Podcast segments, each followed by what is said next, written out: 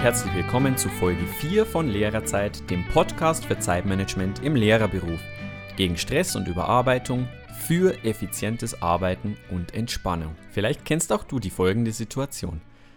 Äh, die Schule nimmt sehr viel Zeit in Anspruch, es ist vielleicht eine harte, stressige Phase und natürlich brauchen auch Familie und Freunde viel Zeit.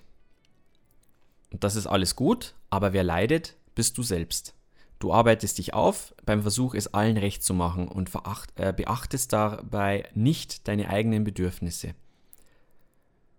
Du weißt, dass du eigentlich zurückschrauben solltest, aber das schlechte Gewissen hält dich davon ab und du weißt nicht, wie du es bewerkstelligen sollst, für dich selbst und für deine Bedürfnisse Zeit zu schaffen. Es gibt aber durchaus Möglichkeiten, sich um sich selbst zu kümmern. Eine davon ist es, eine Vereinbarung mit dir und mit anderen zu treffen, um dein Leben besser unter Kontrolle zu bringen und auch Zeit für dich zu haben. Diesen Weg möchte ich dir mit dieser Folge ein bisschen aufzeigen und ich werde das in vier kleinen Schritten tun. Erstens werde ich dir zeigen, was passiert, wenn du nicht auf dich selbst Rücksicht nimmst. Zweitens werde ich dir zeigen, warum du durch klare Zeitfenster dieses Problem lösen kannst. Drittens werden wir uns darüber unterhalten, wie man vorgeht, um sich klare Zeitfenster zu schaffen und diese auch mit anderen zu kommunizieren. Und viertens, ganz wichtig, wie nutzt man denn eigentlich diese Zeitfenster? Und am Schluss werden wir noch darüber sprechen, was du sofort davon umsetzen kannst.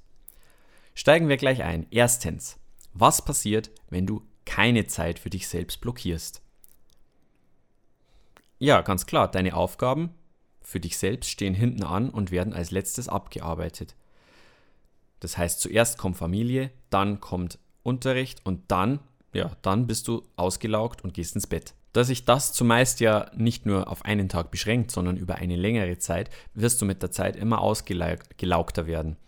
Ähm, du kommst in einen Teufelskreis. Du brauchst mit für die einzelnen Aufgaben noch länger, da du ja eh schon K.O. bist. Du fängst noch später an. Du bist noch weniger zielgerichtet und im schlimmsten Fall machst du dafür auch noch andere verantwortlich, nämlich deine Familie und deine Freunde. Es führt zu Konflikten, es führt zu schlechter Laune, Streit und Vorwürfen. Das alles, was ich beschreibe, ist auch etwas, was natürlich ein typisches Burnout-Phänomen ist. Also, was passiert, wenn du, was kann passieren, wenn du nicht auf dich selbst achtest? Ausgelaugtheit, Erschöpfung, Teufelskreis, im schlimmsten Falle naja, irgendwann Burnout, was ja bei uns Lehrern doch eine äh, tatsächlich realistische Perspektive auch manchmal ist, leider. So, zweitens, warum können klare Zeitfenster dieses Problem lösen?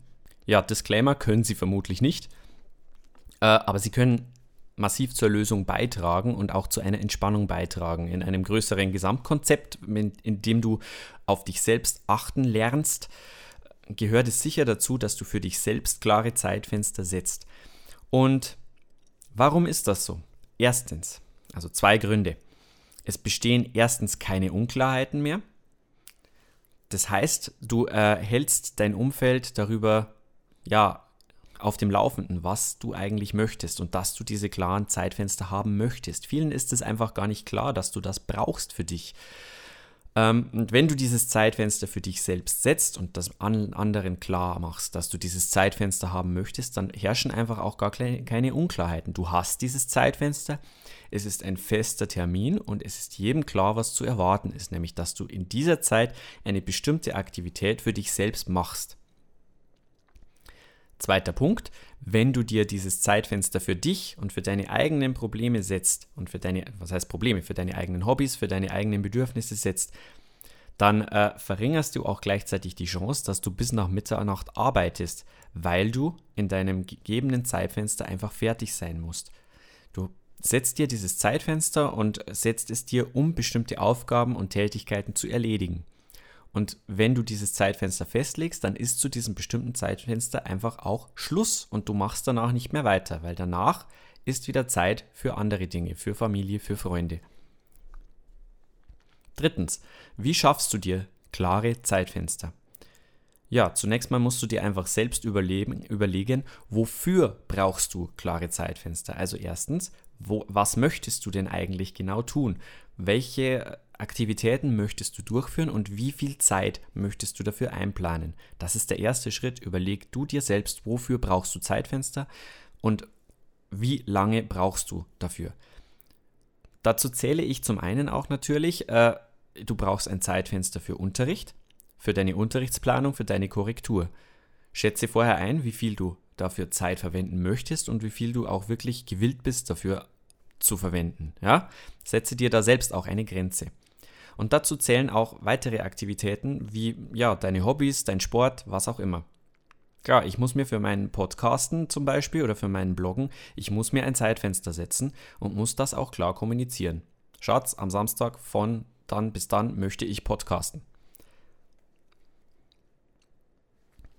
Ja, zweiter Schritt eben, was ich gerade getan habe, ich muss diese dieses Zeitfenster, das ich haben möchte, muss ich ganz klar kommunizieren, eben wie in dem Beispiel gerade eben.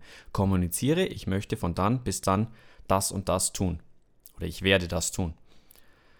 Und ja, wenn du das klar kommunizierst, dann schaffst du es einfach, Unklarheiten vorzubeugen. Dann äh, ist jedem klar, okay, dann bis dann, das ist seine Zeit, ihre Zeit. Da darf ich nicht stören, das ist in Ordnung so.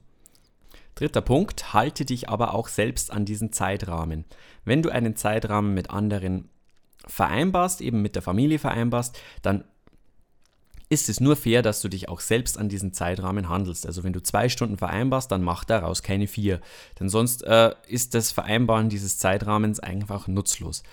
Und aber auch für dich selbst, halte dich an diesen Zeitrahmen, äh, gerade bei Aufgaben, die vielleicht negativ sind äh, die dir nicht ganz so viel Freude bereiten, halte dich daran, weil du dir sonst natürlich freudige Aktivitäten blockierst damit. Äh, deswegen sage ich immer, überlege dir vorher ganz fest, wie viel Zeit du für deine Unterrichtsplanung aufwenden möchtest an einem Tag und dann halte dich dran und äh, sorge auch dafür, dass du das regelmäßig einhältst, weil du dann einfach schneller wirst beim Planen. Also dritter Punkt, halte dich selbst an die vereinbarten Zeitrahmen.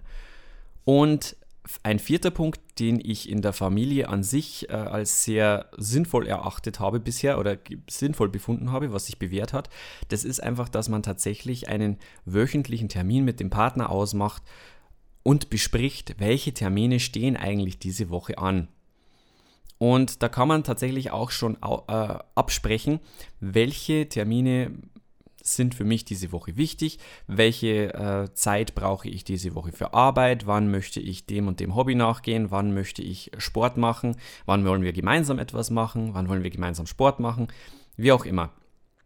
Ähm, eben auch überlegen, äh, wenn Kinder da sind, wer kümmert sich wann um die Kinder, wer passt wann auf welches Kind auf, wer fährt wann welches Kind zur Schule und so weiter. Also klare Vereinbarungen treffen, einen Termin finden in der Woche, der fest ab, äh, stattfindet, beispielsweise, was weiß ich, Sonntag um 6 Uhr immer. Ähm, und dann gemeinsame Termine planen, einen gemeinsamen Terminkalender finden, gemeinsam die Termine planen für diese Woche. Also nochmal, wie schaffst du dir klare Zeitfenster für deine eigenen Aktivitäten? Erstens, du überlegst dir genau, welche Zeitfenster brauchst du eigentlich, welche Aktivitäten brauchst du, wie viel Zeit benötigen sie. Zweitens, du kommunizierst das klar mit deiner Familie, mit Freunden, mit allen, die da Mitspracherecht eventuell haben könnten. Drittens, du hältst dich an deine eigenen Zeitvorgaben. Viertens, mache dir einen Termin äh, mit deinem Partner, in dem du regelmäßig tatsächlich auch über diese Zeitfenster sprichst und äh, diese auch einplanst. So, und der vierte und letzte Punkt war ja, wie nutzt du diese Zeitfenster? Und hier möchte ich dir eigentlich nur nochmal sagen, nutze sie auch tatsächlich für das, wofür du sie blockiert hast. Wenn du äh, dir vorgenommen hast oder wenn du ein Zeitfenster blockiert hast für Sport, dann mach in dieser Zeit auch Sport und geh nicht einkaufen oder sowas. Gönne dir die Zeit, die du für dich selbst brauchst, aber dann verwende sie auch dafür, wofür du es dir eingeteilt hast. Was kannst du sofort tun?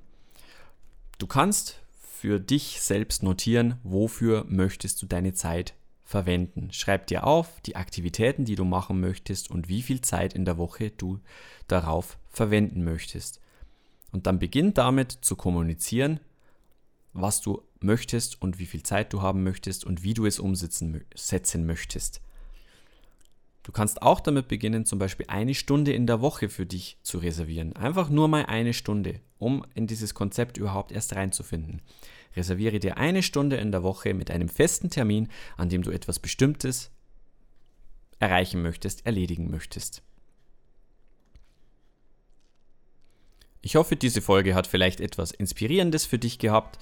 Wenn ja, dann hinterlass mir doch eine positive Bewertung auf iTunes, hinterlass mir einen Kommentar, besuch meine Seite lehrer-zeit.de und lass mich von deiner Meinung hören. Ansonsten bis zum nächsten Mal und vergiss nicht, auch Lehrer haben ein Recht auf ihre eigene Zeit.